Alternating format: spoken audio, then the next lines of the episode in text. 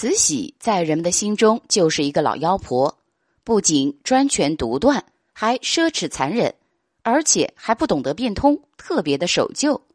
大家应该知道，她在第一次见到火车时，竟然让人拉。其实还有一件比这件事更加的离谱的。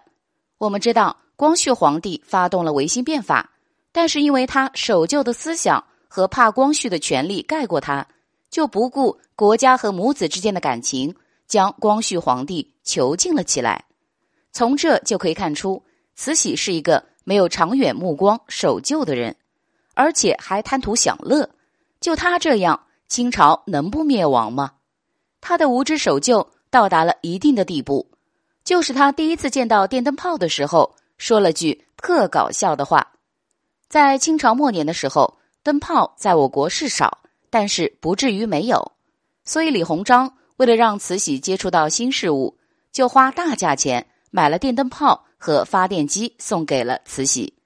当慈禧第一眼看到灯泡的时候，就说了句：“怎么这么多茄子？”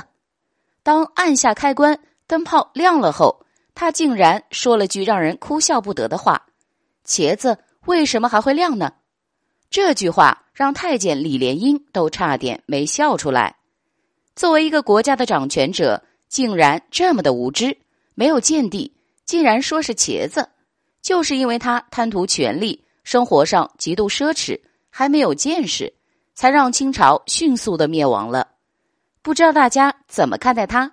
欢迎在下方评论区留言。